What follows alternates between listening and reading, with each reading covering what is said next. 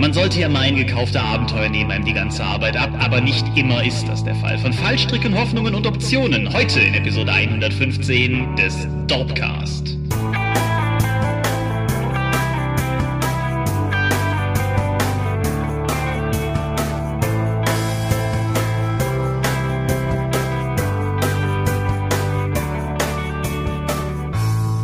Hi und herzlich willkommen bei Episode 115 des Dorpcast. Einmal mehr haben wir uns hier versammelt, über Dinge zu reden, die mit Rollenspielen zu tun haben. Und wenn ich wir sage, dann meine ich zum einen dich. Michael Skopje-Mingers, guten Abend. Und zum anderen mich, Thomas Michalski.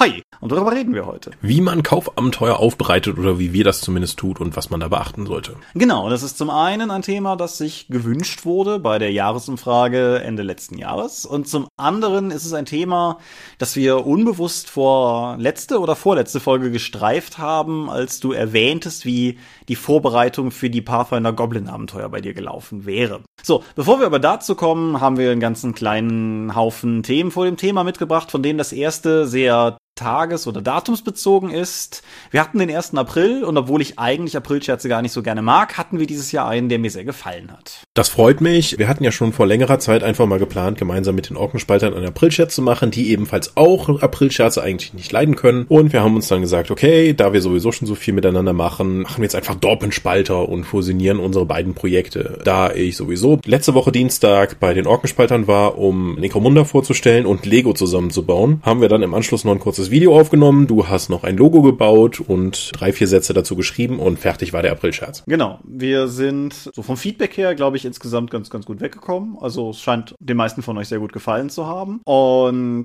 ich denke, es ist einfach eine, eine ganz spaßige Sache gewesen. Wer das Video gesehen hat, wird erkannt haben, auf welchem Niveau wir das hier betrieben haben. und ja, ich, ich fand es tatsächlich cool. Und ich muss auch sagen, das ist die Art von April-Chats, die mir deutlich lieber ist. Also ich mag die vor allen Dingen nicht, wo ich irgendwie selbst am Folgetag noch massiv Recherche betreiben muss, ob ich jetzt gerade auf eine echte Meldung gucke oder nicht, sondern irgendwas, wo ich vielleicht auf die Headline reinfalle, draufklicke und dann halt lachen kann. So, das ist okay, damit kann ich, kann ich arbeiten. Hm. Apropos mit Dingen arbeiten. Arbeiten tun diverse Verlage, auch mal wieder an Crowdfundings. Ulysses gerade im Moment augenblicklich nicht, aber zwei andere. Da ist zum einen der Uhrwerk Verlag, der ein Crowdfunding am Laufen hat, das in guter alter Dorpcast-Tradition natürlich vorbei ist, wenn diese Folge hier online geht. Genau, es geht um Coriolis, ein Science-Fiction-Rollenspiel von den Machern von Dingsloop, wie heißt es? Tales from the Loop. Tales from the Loop, dem 80er-Rollenspiel und auch Mutantia Null. Genau, ja. ja. ja. Ist schon lange finanziert, ist jetzt, als wir heute draufschauen, über 30.000 Euro mit fast 300 Bäckern, also gibt da draußen immer noch genug Interessierte für Science-Fiction-Rollenspiele in Deutschland. Genau, Coriolis, der dritte Horizont, wird natürlich, denke ich, auch nach der ganzen Nummer dann halt im freien Handel zu haben sein. Wer das jetzt also hört und sich ärgert, weil er es nicht rechtzeitig mitbekommen hat, die Chance wird sich schon noch bieten bieten. Wer ebenfalls auf einem guten Kurs ist, aber seine eigene Zielsumme noch nicht erreicht hat, ist der System Matters Verlag, der Dread gerade in einer Vorbestelleraktion anbietet. Bei einer Vorbestelleraktion werden diverse Vorbestellungen gesammelt, um eine Zielsumme zu erreichen, um die Umsetzung des Projektes zu ermöglichen. Und wenn mehr als die Summe zusammenkommt, gibt es was obendrauf. Genau, ist also komplett zu unterscheiden von einem Crowdfunding.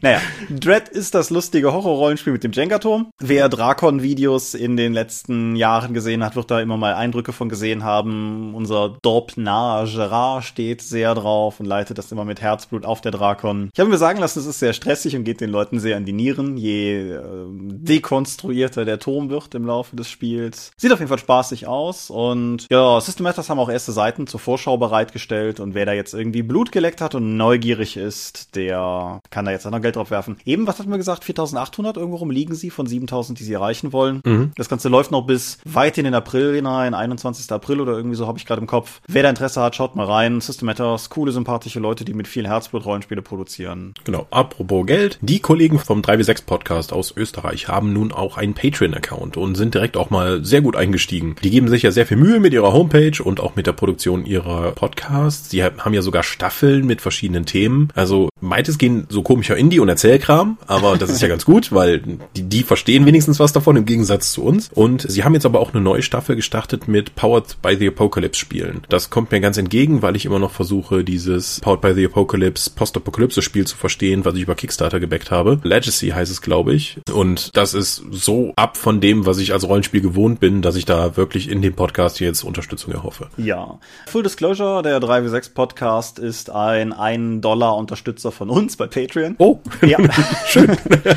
Und das war schon seit geraumer Weile Und ja, ich finde auch cool, was die machen. Und genau, was du gerade auch schon gesagt hast. Wir bisher der Meinung waren, wir sollten mal mehr Erzählspielkram machen. Das ist voll nicht das, was wir können, aber die können das total gut und dementsprechend hört da mal rein. So, dann habe ich die Drakon schon genamedroppt. Machen wir das Ganze nochmal komplett. Die Drakon 12 steigt vom 13. bis 15. April 2018. Das ist das Wochenende zwischen diesem Dorpcast und dem nächsten. Beachtenswert genug. Wieder in Paustenbach, eben der malerischen Eifel. Und dieses Mal ein bisschen später im Jahr als letztes Jahr, weil wir letztes Jahr von Leuten Kritik bekommen haben, dass sie in der Fastenzeit gelegen haben. Und das ginge doch nicht bei den Waffeln, die wir angeboten hätten. Uh, ja, Na gut. letztes Jahr war auf jeden Fall ziemlich cool. Wir hatten, hatten ziemlich viel Spaß. Ich denke auch alle, die, die nicht zu uns gehörten und als Gäste da waren, hatten ziemlich viel Spaß. Wir hoffen, dieses Jahr genau da anknüpfen zu können. Und ja, ich habe so ein paar vorsichtige Anfragen im Laufe der Zeit bekommen. So im Jahr, ich habe gar nicht so viel Rollenspielerfahrung, kann ich denn da trotzdem kommen und so. Ja, um Himmels Willen, klar. So, also uns ist jeder willkommen und keiner von uns beißt. Wir sind vielleicht manche von uns extra. Na, ich weiß nicht, es sind relativ viele Laper da. Ja, aber die beißen sich auch nur untereinander. Und okay. Nein, ein, einige von uns sind komische extrovertierte oder komische introvertierte Gestalten, aber kann man alle ansprechen und mit denen spielen und so. Und das, ich denke, ich denke, es wird ziemlich cool. Es wird dann auch wieder ein Video dazu geben und mal gucken, wenn es uns genauso rockt wie letztes Jahr, dann machen wir vielleicht auch wieder beim Abbau schon den nächsten Termin klar wie letztes Jahr auch. Cool. Ja, drakon.contra.de ist die Anlaufstelle dazu. Aber Warhammer Fantasy Roleplay in der vierten Edition hat einen Termin. Genau, auf der UK Games Expo in etwa zwei Monaten, also Anfang Juni in London, wird es wohl zum Verkauf da sein. Also, was mich ein bisschen wundert, weil man hat noch nicht wirklich viel davon gesehen, dafür, dass es in zwei Monaten losgehen soll. Ja, meine Vermutung hatte ich gerade im Vorgespräch schon gesagt, meine Vermutung ist, dass sie mehr so über die Neugier und Spannungskurve gehen und weniger über die, wir haben schon vorher mit viel Content überzeugt. Aber das heißt ja nicht, dass der Content nicht trotzdem gut sein kann. Ich denke einfach nur, dass da, dass da ein anderer Ansatz Ansatz gewählt wurde. Ja, sie haben ja schon ange angedacht, angesagt, dass es halt weitestgehend auf Warhammer Second Edition basieren wird. Also sie verkaufen halt effektiv nochmal das Spiel, das ich schon zweimal im Schrank habe. Also das ist zumindest meine Erwartungshaltung. Ich bin mal gespannt, weil wir haben ja nun zwei sehr gute Kampagnen da mit diesem Regelsystem gespielt. Mhm. War es nicht unbedingt an dem Regelsystem lag, aber mal gucken, was Cubicle 7 jetzt draus macht. Ich hätte ja lieber zuerst das Age of Sigma Rollenspiel gesehen, was ja nochmal an einen Regelkern benutzt wird und einfach mal auch neues Material bietet, aber das wird wohl noch etwas brauchen. Also ich mag das Regelwerk ja tatsächlich trotz seiner Schwächen, haben wir ja oft genug im Dorpcast gestreift. Ich stimme dir, was die guten Kampagnen betrifft, zu. Ich habe auch noch ein paar andere gute Warhammer-Kampagnen in meinem Leben gespielt, damals noch mit Warhammer First Edition, hier noch in der Eifel zur Schul- und Jugendzeiten und so. Und du hast recht, das ist ein Spiel, das ich schon mehrfach im Schrank habe. Mehrfach, mehrfach, wenn du die diversen unterschiedlichen First Edition Editionen ausrechnest. Soll ich dir was sagen? Es wird mich keine Sekunde davon abhalten, mir die vierte daneben zu stellen. ah, wir sind solche Nostalgieopfer. So. Auf jeden Fall. Aber ich freue mich auf jeden Fall wie Bolle drauf. Und in dem Kontext vielleicht noch zu erwähnen, wir haben den inneren Feind hier mehrfach erwähnt. Wir haben letztes Mal Something Rotten in Kislev nochmal explizit erwähnt gehabt, weil wir es vorher erwähnt hatten. Also nein, wir hatten es in der Sidequest-Episode erwähnt und dann hatte ich den Link noch drunter gesetzt. Lange Rede, kurzer Sinn. The Enemy Within, die klassische alte Warhammer-Kampagne, die auch durchaus ihre Schwächen hat, wenn man da heute drauf guckt. Können wir gleich nochmal, vielleicht streifen wir über die Umsetzung von Kaufabenteuern reden. Auf jeden Fall, die ist jetzt das PDF zu haben, das versuche ich zu sagen. Inklusive Empire in Flames, ein Ding, was auch bei Hogshead nicht neu aufgelegt worden ist und was jetzt quasi zum ersten Mal seit alten Games Workshop macht nach Rollenspieletagen endlich wieder zugänglich ist. Und das macht mich allein in meine, meiner Hoffnung, dass Rollenspiele in so einem gewissen Legacy-Gedanken zugänglich gehalten werden, macht mich das sehr, sehr happy. Insofern setze ich da mal einen Link mhm. zu drunter. Okay, gut. Das war jetzt schon ziemlich viel Thema von dem Thema. Machen wir einfach nur zwei Medien. Machen wir nur zwei Medien, alles klar. Dann fangt einfach mal mit irgendwas an. Ich habe Batman vs. Superman gesehen, weil Netflix jetzt irgendwie anfängt, diese ganzen Filme reinzuwerfen. Mhm. Das ist ein sehr langer Film, mit mhm. der, bei dem ich viele Fragen hatte. Die, die wichtigste vermutlich, warum hat keine Figur des Films eine nachvollziehbare Motivation? Kann ich, ich, dir nicht sagen. Der Film lief und lief und Leute taten Dinge und ich stand mir, warum? Am, am allerschlimmsten ist das mit Lex Luthor, der eigentlich der große Denker und Planer des DC-Universums ist, aber der ist hier in dem Film einfach nur völlig irre wie der Joker. Also, warum, warum tut er diese Dinge? Warum hassen Superman und Batman sich? Habe ich irgendwie eine halbe Stunde bin ich eingepennt? Habe ich irgendwas nicht mitbekommen? Die halten sich ja nur gegenseitig irgendwie für eigentlich totale Schurken und beschließen sich deswegen gegenseitig umzubringen. Dann gibt es noch Jack Snyder typisch irgendwie. Es ist nicht so schlimm wie der Superman-Film. Also was die Dramaturgie angeht. Aber da sind auch wieder einfach, das, das wirkt manchmal, als wären einfach Szenen reingeschnitten, die da nicht zugehören. Ich war wirklich irritiert. Und das war Batman vs. Superman, wo die Justice League zum ersten Mal effektiv reinkommt, oder? War das Wonder Woman? Nee, nee, das ist der erste. Also der war zuerst, danach kam Wonder Woman chronologisch. Okay, ja, ja. Aber wo gucken Sie sich die Videos an? War das Batman vs. Superman? Ja, das ist der. Wonder Woman spielt im Ersten Weltkrieg. Das ist die sch schreckliche, unmotivierteste Vorstellung weiterer Charaktere, die ich jemals gesehen habe. Als wäre irgendwie, nachdem der Film abgedreht wurde, irgendjemand aufgefallen, so, Moment, wir haben doch eigentlich einen größeren Plan für Charaktere vorzustellen, oder? Wie wär's, wenn jemand Dateien findet und dann mal draufklickt von den restlichen Helden aus unserer Liga? Ja, ja, und dieser gelangweilte LexCorp-Mitarbeiter hat sogar Logos für die designt, um den Ordner zu kennzeichnen, wo die hinterlegt sind. Und dann guckst du da drauf, dann kriegst du jeweils ein 30 Sekunden Video, die erklärt, dass es andere Superhelden gibt. Und das spielt nicht mal annähernd eine Rolle mit dem Rest des Films. Das ist so miserabel reingeschrieben. Dann auch der Moment, wenn die halt feststellen, dass ihre Mütter gleich heißen und sie deswegen ihren tödlichen Konflikt einstellen, um am Ende irgendein großes Vieh zu verprügeln. Es ist, äh, ich, äh, also Wonder Woman war so ein Lichtblick, auch hier, also nicht nur mit dem Einzelfilm, sondern auch im Rahmen von Batman vs. Superman, aber das war auch kein guter Film. Ich weiß nicht, wie oft ich den unterbrochen habe, um irgendwas anderes zu machen. Wahrscheinlich hätte ich ihn einfach abbrechen sollen. Der ist ja auch noch lang. Ja, der ist auch noch richtig lang. Nee, also Batman vs. Superman war im Gegensatz zu Wonder Woman, den ich echt mochte, ein echter Stinker. Ja. Ich finde Ben Affleck als Batman nicht schlecht. Ich finde auch den Superman-Darsteller toll. Nur die müssen halt irgendwas an die Hand kriegen, um spielen zu können. Ja. Und dieser, dieser ganze Plot macht aus meiner Sicht wenig Sinn, weil sie so viele Comics zusammengeschmissen haben. Wenn ich daran denke, aus dem Comic von Batman vs. Superman, da ist Batman halt so ein richtig abgefuckter Typ, der auf Leute schießt, was der komplette Antithese zu dem eigentlichen Batman ist. Das macht er hier auch. Nur später kommt er dann noch in die Justice League rein und ich, ich verstehe einfach nicht, wie das zusammenhängen soll. Das kann ich ja gewissermaßen erklären mit dem ersten Film, den ich mitgebracht habe. Aber hm. bist, bist du durch? Ja, bitte. Ich habe Justice League gesehen.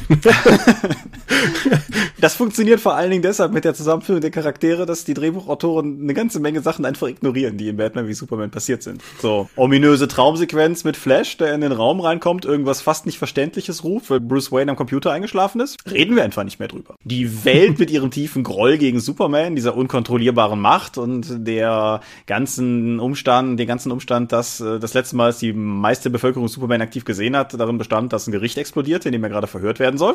Reden wir nicht mehr drüber. Wie, wie du gerade schon sagtest, die weiteren Justice League-Mitglieder werden sehr lieblos über so glorifizierte YouTube-Filmchen kurz vorgestellt. Und nicht mal da schaffen sie es, die Einführung der weiteren Charaktere im Detail in Justice League kohärent und passend zu diesen Ausschnitten zu gestalten. Oh und das Schlimmste daran ist halt, Justice League ist auch noch langweilig dabei. Hm. Das, ist das, das ist eigentlich das Ärgerlichste daran. So Batman wie Superman, so sehr ich den gehasst habe, kann man sich ja wenigstens noch drüber aufregen. Justice League ist halt über weite Teile einfach nur öde. Und das große Problem, das der Film vor allen Dingen hat, ist, dass die ganzen Charaktere halt nicht eingeführt sind. So, ich meine, Batman. Batman, Ben Affleck als Batman und so komme ich mit klar. Und in Justice League ist ja auch nicht mehr ganz so ein beknackter Mörder wie in Batman wie Superman. Das, das ist okay. Das ist was funktioniert. Uh, Jeremy Irons als Alfred ist zwar nur so am Rande zu sehen, aber den fand ich total gut. Henry Cavill als Superman, ja, ist cool, kannst du machen. Finde ich, finde ich gut. Nebenbei, Solo für Uncle heißt der, glaube ich, dieser, dieses Remake von der alten Serie mit Henry Cavill unter anderem. Ein total guter Film. Also guck lieber den als die ganzen DC-Dinger außer Warner Bros. Aber das führt uns zum WDR. So, aber du hast keinerlei Beziehung zu Aquaman, du hast keinerlei Beziehung zum Flash, du hast keinerlei Beziehung zum Cyborg. Die werden halt mehr oder weniger einfach nur alle ausgepackt. Völlig bizarr. Du hast keinerlei sinnvolle Beziehung zum Schurken Steppenwolf, der in Batman wie Superman nur dann zu sehen ist, wenn du den Director's Cut geguckt hast, weil dessen einzige nutzlose 10-Sekunden-Einstellung in der Kinofassung Fassung nicht drin war. Und dann passieren halt den ganzen Film über nur Dinge, während irgendwelche Leute vor CGI-Hintergründen um CGI-Kisten kämpfen gegen CGI-Monster.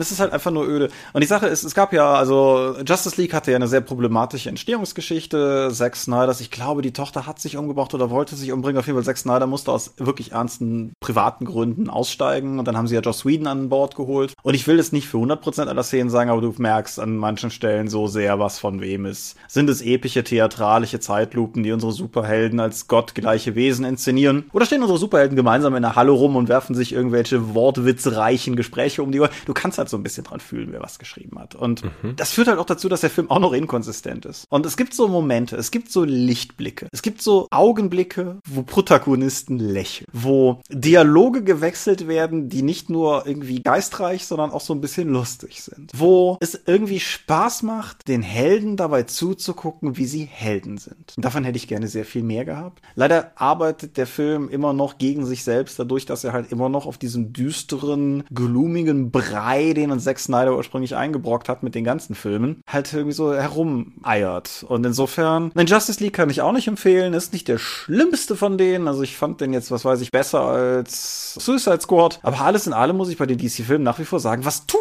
die Leute? Wie, wie schaffen die es am Meter dieses eigentlich ja ziemlich ordentliche Quellmaterial so zu verkacken? Ich weiß es nicht. Ja, da sieht man auch wieder, es ist völlig, wenn jemand uns wieder vorwirft, so, warum kriegt ihr das eigentlich nicht bei DSA oder sonst was hin so? Leute, das ist ein Film mit einem dreistelligen Million, also mit einem neunstelligen Betrag für Produktion und Werbung. Und die kriegen es nicht hin, zum letzten Film konsistent zu sein. Und die müssen nur auf die Filme achten, nicht mal unbedingt auf die Comics, die vorher kamen. Ja. Ich, ich verstehe es auch nicht, weil, weil, war das jetzt Justice League, wo man den Schnurrbart entfernen musste? Ja, genau. Superman darstellen? Mhm. Okay. Ja. Weißt du, da wird dann Arbeit draufgestellt, aber kann nicht nur irgendjemand mal hinkommen und sagen, kann mal jemand hier das Drehbuch querlesen? Ich hab da kein gutes Gefühl mit. Ja, und es ist halt auch einfach, ich meine, das ist jetzt, lass mal gerade überlegen, wir haben Man of Steel, Batman wie Superman, Wonder Woman, den ist der fünfte Film der Reihe. Und bei, bei allem, wo sich Leute halt auch gerne darüber echauffieren, was hier Marvel-Filme und das ist ja alles dieselbe Formel und so weiter und so fort. Es mag zum Teil stimmen und Marvel-Filme haben ihre Probleme, aber Leute vergessen auch einfach, wie verdammt gut wir es heute haben, wenn man sich anguckt, wie Superheldenfilme auch aussehen könnten. Und man merkt halt einfach, man merkt halt einfach diesen Qualitätsunterschied und die Art und Weise, wie DC hier an die Sache rangeht, ist halt einfach ohne Plan und Verstand. Man muss der Plan Also zumindest wirkt es so. Also wenn sie einen Plan haben, ist das kein sehr guter. ja, sie sind auf einer dieser Achsen sind sie unqualifiziert, sagen wir mal so. Lass uns über irgendwas anderes reden. Okay, haben wir noch genug Zeit für was? Wir können über Auslöschung reden auf Netflix. Machen wir das. Annihilation. Ja, also ein neuer Science-Fiction-Film, der ist auf Netflix aufgetaucht. Der kam wohl zuerst in den USA in ein paar Kinos, dann hat sich irgendwie Netflix gedacht, nee, komm, da bringen wir jetzt weltweit hier mal unserem Portal raus. Kino ist so 2017. Darf ich da kurz einhaken, weil das ist viel schlimmer. Die Geldgeber des Films, das ich krieg's nicht aus dem Kopf ganz genau hin, aber es sind im Prinzip zwei Sachen. Es gibt irgendwie das Studio, das Ding, das das Ding produziert hat und irgendwie die andere Geldgebertruppe, die das Ding vertreiben soll. Und die haben sich irgendwie so halb verkracht über das Ende, weil der Regisseur das Ende des Films nicht ändern wollte und die einen halt das unterstützt haben und die anderen nicht. Und dann hatte der Verleih Sorge, dass der Film zu intelligent fürs Kinopublikum ist. okay, ja. Und aus dieser Begründung heraus haben die halt gesagt, nee, dann vertreiben wir den nicht international, wir machen das nur in Amerika. Und dann hat Netflix gesagt, ja, also wir haben ja diesen Sack voll Geld. Und so ist das halt gekommen. Aber also die, diesen ganzen Hintergrund, finde ich, muss man im Hinterkopf haben. Dass das, also, ne, weißt du, Ist die Fassung, die auf Netflix gelandet ist, jetzt die intelligente Fassung? ja, mehr oder weniger schon. Okay. Es ist nicht exakt das Ende, das der Regisseur wollte, aber es würde tatsächlich spoilern, da jetzt ins Detail zu gehen. Ich finde das erstmal auch interessant zu sagen, dass irgendwie du gibst jemandem einen Auftrag und sagst, okay, mach diesen Film für mich und der sagt, nö, mach ich so wie ich will. So, ich stell mir das mal vor, wenn das jetzt da kann man natürlich sagen, ah, der ist doch Künstler und der hat seine Vision und so etwas. Stell dir mal vor, das wäre so, wenn du irgendwie mit einer Baufirma arbeitest und du sagst, ich hätte gern hier dieses dreimal vier Meter große Garagengerät in grün und dann stellen die dir halt so ein zweimal ein Meter in blau hin und du sagst, hör mal, das ist nicht das, was wir ausgemacht haben. So, ja, aber deine Idee war halt scheiße, auch wenn du mich bezahlst. Korrekt, ja. Aber da, da habe ich gleich auch noch was zu sagen, aber mach erstmal weiter mit dem Film. Gut, in so einen Leuchtturm und äh, das hat einen seltsamen Effekt hervorgerufen und da gibt's jetzt so einen Schimmer, der sich immer weiter ausbreitet. Eine Gruppe von Damen wird, nachdem viele andere Trupps schon verloren gegangen sind, in diesen Glimmer geschickt und dort erleben sie crazy shit. Ja. Möchtest du meine Zusammenfassung des Plots noch irgendwie ergänzen? Ähm, nö. Äh, Das Ganze ist, das Ganze ist ja eine Buchverfilmung, wobei das ein sehr locker benutzter Begriff in diesem Kontext ist. Das ist nämlich die andere Sache, die ich jetzt noch reinbringen wollte, weil Alexander Garland, der Mann, der den Film geschrieben und gedreht hat, hat das Buch gelesen, das von Jeff Vandermeer geschrieben wurde. Das ist eine Buchtrilogie, wie gesagt. Und er hat den ersten Band gelesen, den ersten von dreien, und fand den total gut. Aber er fand, dass die Leseerfahrung so ein bisschen traumhaft war. Nicht jetzt im Sinne von wunderschön, sondern im Sinne von halt wirr und weird und so. Was, was stimmt, wenn man das Buch gelesen hat. Dann hat er sich hingesetzt und hat das Drehbuch zu dem Film geschrieben. Und um dieses Gefühl einer Erinnerung an einen Traum wiederzugeben, hat er das Buch nicht nochmal gelesen. Er hat auch die anderen beiden Bände nicht gelesen. Sondern er hat einfach nur aus seiner emotionalen Erinnerung dieses Drehbuch für diesen Film geschrieben. Deshalb kommen wir gleich noch auf diese Baukonstruktionsmetapher zurück. Und alles, was ich dazu noch sagen möchte, ist, wenn ihr das Buch gelesen habt und euch an Aspekte erinnert wie Protagonisten ohne Namen, ein Schacht, der auch ein Turm sein könnte, kryptische Inschriften, Hypnose oder andere solche Aspekte, sind sie vermutlich nicht im Film. Ich fand den Film in dem, was er gemacht hat, über weite Teile, wenn ich, wenn ich diesen Verfilmungsaspekt mal außen vor lasse, fand ich den Film über weite Teile durchaus nicht uninteressant zu gucken. Er hat, finde ich, eine gute Besetzung von den Schauspieler, also die, die Truppe, die reingeschickt wird, sind ja nur Frauen. Die einzige Schauspielerin, die ich tatsächlich akut mit Namen kannte, war hier Natalie Portman, die ich durchaus gerne sehe. Aber die anderen spielen auch gut, auch wenn ich deren Namen gerade schuldig bleiben muss. Es gibt außerdem einen Teil des Plots, der außerhalb des Schimmers in Form von Erinnerungen, Rückblenden und anderen kryptischen Elementen spielt, aber der, der Kern der Handlung ist halt drin. Und ich fand halt durchaus gut, was da passiert. Ich weiß noch nicht, ob der Film selber weiß, was da passiert. Ich gehe davon aus nicht, weil ich bin ja irritiert, wie viele positiv in meinem Bekanntenkreis drauf reagieren und sagen, ja, das ist halt so intelligente äh, Erzählung. Meiner Meinung nach ist es nicht ein intelligenter Film, wenn man einfach am Ende sich nur denkt, what the fuck? Und was passiert da jetzt eigentlich, wenn man es nur nicht mehr versteht? Der Weirdness-Faktor, der gerade zum Ende hin sich immer weiter ausbreitet, ist ja weitestgehend ein, äh, guck mal, du hast jetzt bestimmt nicht verstanden, was gerade passiert ist. Aber das, das macht es aus meiner Sicht nicht intelligent. Ich fand den Film insgesamt okay. Er hatte ja gerade am Anfang, wusste ich noch nicht, wo das ungefähr hingeht. Also sie kommen in den Schimmer, plötzlich so, hm, Moment, ich kann mich nicht erinnern, das Lager aufgeschlagen zu haben. Das, das merkst du erstmal als Zuschauer nicht, weil das ja einfach dann ein Schnitt gewesen sein könnte und die machen weiter. Aber selbst die Protagonisten wissen in dem Moment nicht, worum es weitergeht dann passieren halt ganz viele seltsame Sachen. Der Bär ist super awesome. Ja. Der Bär ist fantastisch. Der Bär ist nicht im Buch, ne? Nur. okay. Ich war etwas irritiert davon, weil so viele Body-Horror-Elemente eben drin sind mit zerfetzten Körpern und umgewandelten Körpern und effektiv Mutationen. Aber dass das am Ende dann sich halt dreht im Sinne von totaler psychedelischer Körpertausch, Seele, ach, was weiß ich, Darstellung. Also das, das gibt ja durchaus in der Science Fiction so sowas wie Stalker, also der, der russische Stalker-Film, also das heißt ja, ja effektiv, ja. Oder auch Odyssey durchs Weltall oder ja, das ist da, aber auch da muss ich sagen, ja, das ist jetzt Kunst. Bis dahin hat er mir gut gefallen. Ähm, dass sie am Ende halt irgendwie nochmal immer komplett abdrehen müssen, um zu zeigen, wie intellektuell sie sind. Da habe ich nur wenig Bezug zu. Ja, es ist irgendwie, der Film ist ja von, wie gesagt, von Alexander Garland. Andere Filme von ihm sind unter anderem 28 Days Later und Sunshine und Dread. Alles nicht Regie, sondern nur Drehbuch, aber dennoch. Und ich habe irgendwie so ein bisschen das Gefühl, dass Alexander Garland dazu neigt, einfach im, im dritten seiner drei Akte irgendwie am Ende durchzudrehen. Habe ich noch nicht so extrem erlebt wie bei dem hier und seinen, seinen erfolgreichsten, größten bisher, glaube ich, Ex Machina habe ich nicht gesehen. Hm. Aber, aber dennoch, also ja, ich stimme zu. Ich habe den Film gerne geguckt. So, also im Sinne von, ich habe hier auf der Couch gelegen, ich habe irgendwie Chips dabei gefuttert, ich fühlte mich nicht schlecht unterhalten. So, ich habe halt dadurch, dass ich die Bücher zu weiten Teilen da schon gelesen hatte, ich befand mich da gerade in der Mitte des dritten Buches, war ich so so hin und her gerissen, weil ich finde den als Science-Fiction-Film okay, solange man gar nicht mit der Erwartungshaltung rangeht, da jetzt irgendwie tiefe Unterhaltung zu kriegen. Ich fand das Ende dann auch ein bisschen unbefriedigend, aber wie wie gesagt, alleine zum Beispiel für die Sache mit den Bären hat es sich gelohnt, den zu gucken. Zumal, wenn Netflix hat, bezahlt er halt nichts extra. Kann also irgendwie gucken.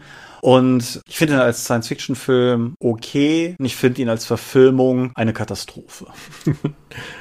Ja, das ist was eigenes. Ja, wir haben halt in den letzten Jahren, vielleicht sind wir ein bisschen verwöhnt mittlerweile, aber wir haben halt einfach durch so diverse Sachen, weil egal wie weit sich Game of Thrones zum Beispiel von den Büchern entfernt hat oder sowas, der, der Maßstab oder auch was weiß ich, Hobbit nicht so, aber Herr der Ringe, wir haben halt eine Menge, Menge Verfilmungen gehabt, wo ich das Gefühl habe, dass der Geist des Buches durchaus sehr gezielt und sinnvoll eingefangen wurde und ich finde, da scheitert das hier sehr massiv dran. Die letzten Jahre ist auch gut. Weißt du, wann der letzte Herr der Ringe-Film ins Kino kam? Ja, aber Game of Thrones. Ja, ja, Game of Thrones ist nur aktuell. Ja, genau. Also also, wie gesagt, es, es gab da halt immer mal Beispiele. Wo wir von Science Fiction sprechen und wo wir von Verfilmungen sprechen, haben wir vielleicht auch noch einen letzten, da können wir auch beide was zu sagen. Dann, dann haben wir, glaube ich, unser Medienschau soll für heute gut erfüllt. The Expanse. Mm. Ich hatte in die erste Staffel vor urigen Zeiten schon mal reingeguckt, habe die erste Folge total gemocht und habe es dann nicht weitergeguckt. Ich weiß einfach ehrlich nicht mehr warum. Ich nehme an, es war einfach irgendwas anderes, irgendwie irgendwas mit Guckzwang, so hey, wir gucken jetzt alle das, guckt das auch. Ich weiß es nicht. Ich habe es auf jeden Fall nicht weitergeguckt. Und jetzt akut habe ich einfach gedacht, ach komm, schau doch noch mal rein. Und dann habe ich die beiden bisher verfügbaren Staffeln mehr oder weniger am Meter weggesuchtet, so Abend für Abend. Ich bin ja nicht so der Binge-Watcher, aber dennoch halt einfach so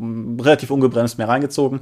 Und ich habe es total gerne gemocht. Ja, ging mir genauso. Ich habe es auch direkt durchgeschaut und ich finde es auch total großartig. Es ist eine Science-Fiction-Serie. Es ist Hard Science-Fiction auf sehr vielen Ebenen, die man normalerweise so nicht kriegt. So in Bezug auf wie Raumschiffe funktionieren, wie Schwerkraft funktioniert, wie die Gesetze der Physik beachtet werden bei Dingen, die passieren und so. Und das ist ganz interessant. Es beginnt auf verschiedensten Ebenen. Es gibt so ein, also der globale Konflikt, um den das Ganze hängt, ist halt, es gibt die Erde, es gibt den besiedelten Mars und es gibt den Belt. Das ist so alles, was halt irgendwie so draußen rumhängt und irgendwie halt auch so Asteroiden, Abbaukram, alles, was in diese Richtung halt geht. Und das ist so ein gewisser Grundkonflikt zwischen diesen drei Machtpositionen, wobei Mars und Erde tatsächlich mit, mit Regierung oder so repräsentierte Machtpositionen sind und der Belt eher so ein unorganisiertes Gewerkschaftsgebilde ist. ist, genau. Und ja, das ist halt für die ganzen Freidenker am Rande de, der zivilisierten äh, Universums effektiv, also nur ein Teil des Sonnensystems, aber da, die sind halt noch so fringe-mäßig mit, wie, wie, guck mal, wie, wir haben hier unsere eigene Sprache wir haben einen eigenen Kleidungsstil, wir sind Individualisten.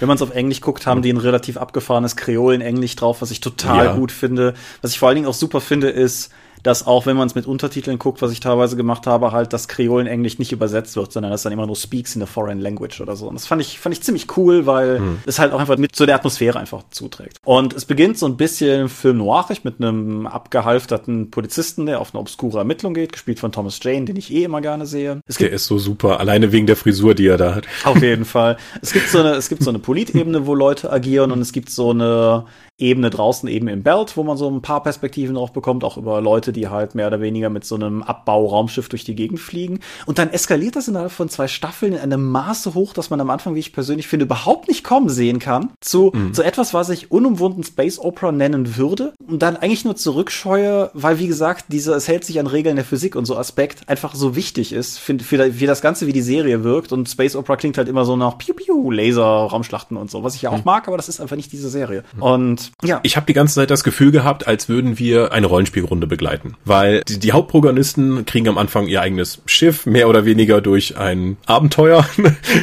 äh, durch eine Situation, in die sie der SL bringt, äh, kriegen das und die geben das auch nicht mehr her, obwohl es ihnen eigentlich gar nicht zusteht. Typische Abenteurersituation. Und sie sind auch die Mover und das sind eigentlich nur fünf Dödel, die zusammenkommen, aber sie werden dann zu den Movern und Shakern für die, für die politischen Ereignisse im gesamten Sonnensystem. Und weil sie einmal damit angefangen haben, haben werden halt die ganzen weiteren Mächte, die da agieren, auf sie aufmerksam und die müssen dann auch Aufträge für die erfüllen. Es gibt immer mal wieder einzelne Charaktere, die auf dem Schiff ausgetauscht werden. Das sieht so aus, als ob hier diese Runde spielt mal der mit, oh, der muss jetzt wieder wegziehen, da kommt noch jemand anders rein, dann stirbt sein Charakter halt. Die, die Beziehungen der Charaktere untereinander, ich hatte wirklich Spaß, denen einfach zuzuschauen, wie diese Dödel dann einfach sich von, oh Gott, was wir jetzt gemacht haben, war echt schlimm. Wie wär's, wenn wir das machen? Das könnte es schlimmer machen. Ja.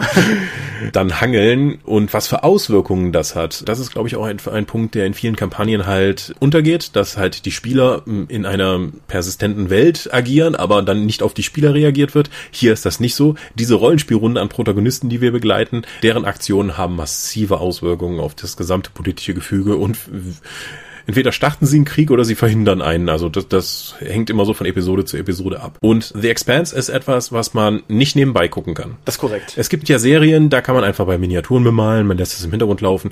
The Expanse hat eine derartig dichte Handlung und die Beziehung der Charaktere ändert sich durch Dinge, die sie tun, so häufig zueinander. Wenn man da nicht komplett dabei ist, verliert man wahrscheinlich sehr schnell den Anschluss. Also das sollte man wirklich mit viel Aufmerksamkeit schauen. Ja, ich, ich finde, man muss, was man auch noch loben muss, ist einfach die Charakterzeichnung, weil nicht nur die fünf fünf Dödel, ich mag das, das stehende Begriff, so, sondern auch im Prinzip alle anderen Figuren in der Serie sind alle toll besetzt und alle toll gespielt. Und also, was weiß ich, es gibt in der Heldengruppe auch den Kerl, der für die Muskelarbeit zuständig ist, oder den, den Fighter oder was auch immer.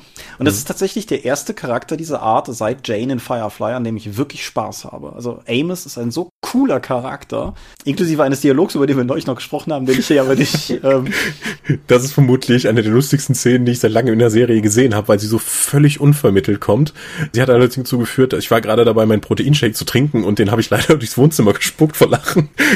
ja, das war echt gut. Ja, und es gibt die, der Charakter, den kriege ich gerade noch hin, das ist äh, Chrysian Avas, Avasarala, die UN Undersecretary. Mhm. Shore Agdashlu, glaube ich, heißt die gute Frau. Ich finde die so fantastisch. Das eine die alleine sprechen zu hören mm. ist ein Fest. Ja. Ich, ich könnte dir einfach stundenlang zuhören, wie sie mit ihrer tiefen, rauchigen Stimme einfach nur Sachen erklärt. Ich kann mir das Telefonbuch vorlesen. Das ist voll okay. Nee, und das, total großartig. Und gleichzeitig die schafft es halt auch. Sie ist halt, sie ist eine eine ältere Politikerin, kann man sagen. Und ich habe es selten gehabt in einer Serie oder einem Film, dass eine Person, es ist nicht irgendwie so ein bedrohliches Lächeln oder so, sondern die lächelt einfach. Und du merkst einfach trotzdem, dass das jemand ist, den du niemals zum Feind haben möchtest. Mhm. Einfach. Sie ist halt wirklich eine, eine tolle Politikerin. Ja, und es gibt so, so viele, selbst bis, bis zur äußersten Nebenperson. Auf einer der Belt-Stationen, die thematisiert werden, der Kommandant dieser Station hat eine Assistentin, die sich primär dadurch auszeichnet, sehr emotionslos und garstig gucken zu können und so. Und selbst die hat für mich fantastisch funktioniert. Also für mich eine, ganz klar, eine der besten Serien, die ich in den letzten Jahren gesehen habe. Ich habe das in letzter Zeit häufiger gesagt, aber vielleicht ist es auch einfach, dass wir momentan wirklich mit guten Serien beschenkt werden. Aber The Expanse ist, ich habe keine, nichts dran zu meckern. Auch das eine Romanverfilmung. Hast du die gelesen? Nein, habe ich nicht. Ich hatte, ich hatte da mal reingeschaut, als ich, als mir die erste Folge auch gefallen hatte. Irgendwo in dem Zeitfenster habe ich mal geguckt, habe gesehen, dass es derzeit, glaube ich, sechs sehr dicke Romane sind und der siebte bald erscheinen soll, irgendwie so rum. Dann habe ich gedacht, nö, zu viele offene Zyklen, die ich gerade lese. Ich habe, da haben wir im Dorpcast noch nicht drüber gesprochen, aber ich habe mir das große Vorhaben gestellt. Ich lese Pratchett. Punkt. Wow. Ich äh, arbeite immer noch daran, mich durch die James Bond Romane zu lesen. Ich lese ja alles, was an neuen Star Wars Kanon Sachen erscheint. So irgendwann ist halt auch einfach gut. Ich will ja auch nicht nur die Reihen lesen, die ich lese, sondern auch immer mal so One-Shots oder so reinschieben können. Dann habe ich einfach gedacht, nö, die Serie sieht gut aus, dann guckst du jetzt einfach die Serie. Ja. Hm. Und insofern. Uh, ich sehe gerade durch Zufall, in neun Tagen geht die dritte Staffel los. Ist korrekt. Trailer ist auch schon raus. Äh, kann ich einfach mal unter die Folge setzen. Machen wir zwar sonst nicht, aber ist einfach so gut. Und ja, nee, also ich bin, bin total auf die dritte Staffel gespannt. Es gibt auch eine Reihe, die kann ich auch mal drunter setzen. Das ist auch eher Special Interest, aber Adam Savage, ehemals Mythbusters, jetzt bei Tested, beziehungsweise hat sich ja irgendwie Tested mehr oder weniger angeeignet, hat mehrere Setbesuche gemacht und lässt sich dann von den Prop-Machern die Requisiten der Serie zeigen und plaudert irgendwie eine Weile mit dem besagten Amos-Darsteller, der wohl auch die Bücher vorher schon gemocht habe und irgendwie beim Casting, er ist unsicher, ob er da hingehen will, er wollte eigentlich nur Amos spielen, als sie dann gesagt haben, du sollst Amos spielen. Ist er. Also ist alles sehr sehenswert und liebevoll und gerade, was ich halt schade an Netflix-Serien finde, ist mit Ausnahme von Beyond Stranger Things kriegst du halt normalerweise kein Bonusmaterial und das hat so ein bisschen die Lücke für mich noch geschlossen. Lange Rede, kurzer Sinn, total super. Ja, Science Fiction passt. So, kommen wir mal zum Hauptthema. Genau. Kaufabenteuer. Kaufabenteuer, ja. Leitest du Kaufabenteuer? Ja. Gut, ne? Ich auch. Ja. Eigentlich fast nur. Also wahnsinnig viel. Jetzt natürlich die Frage, nimmst du Änderungen vor oder spielst du die by the book? Das kommt massiv drauf an. Es kommt erstmal drauf an, aus welchem Hintergedanken heraus ich das Kaufabenteuer spiele. Manchmal hatte ich es schon so, dass ich einfach wissen wollte, ob ein Abenteuer so wie es ist funktioniert. Das ist dann halt auch manchmal so ein bisschen wissenden Auges in den Untergang zu laufen, weil man halt einfach Probleme kommen sieht, aber sagt, ne, das Abenteuer will, dass ich das so mache. Gucken wir mal, ob das Abenteuer recht hat und dass es wirklich funktioniert. Das ist eine Form von Experimentalspielleiten, die du, glaube ich, eher machst, wenn du irgendwie auf der Rollenspielmacherseite oder interessiert oder für Rezensionen spielst. Ja, ich habe das halt relativ häufig gemacht, weil ich eben wissen wollte, funktioniert das Abenteuer und habe die Rezension darauf dann auch aufgebaut.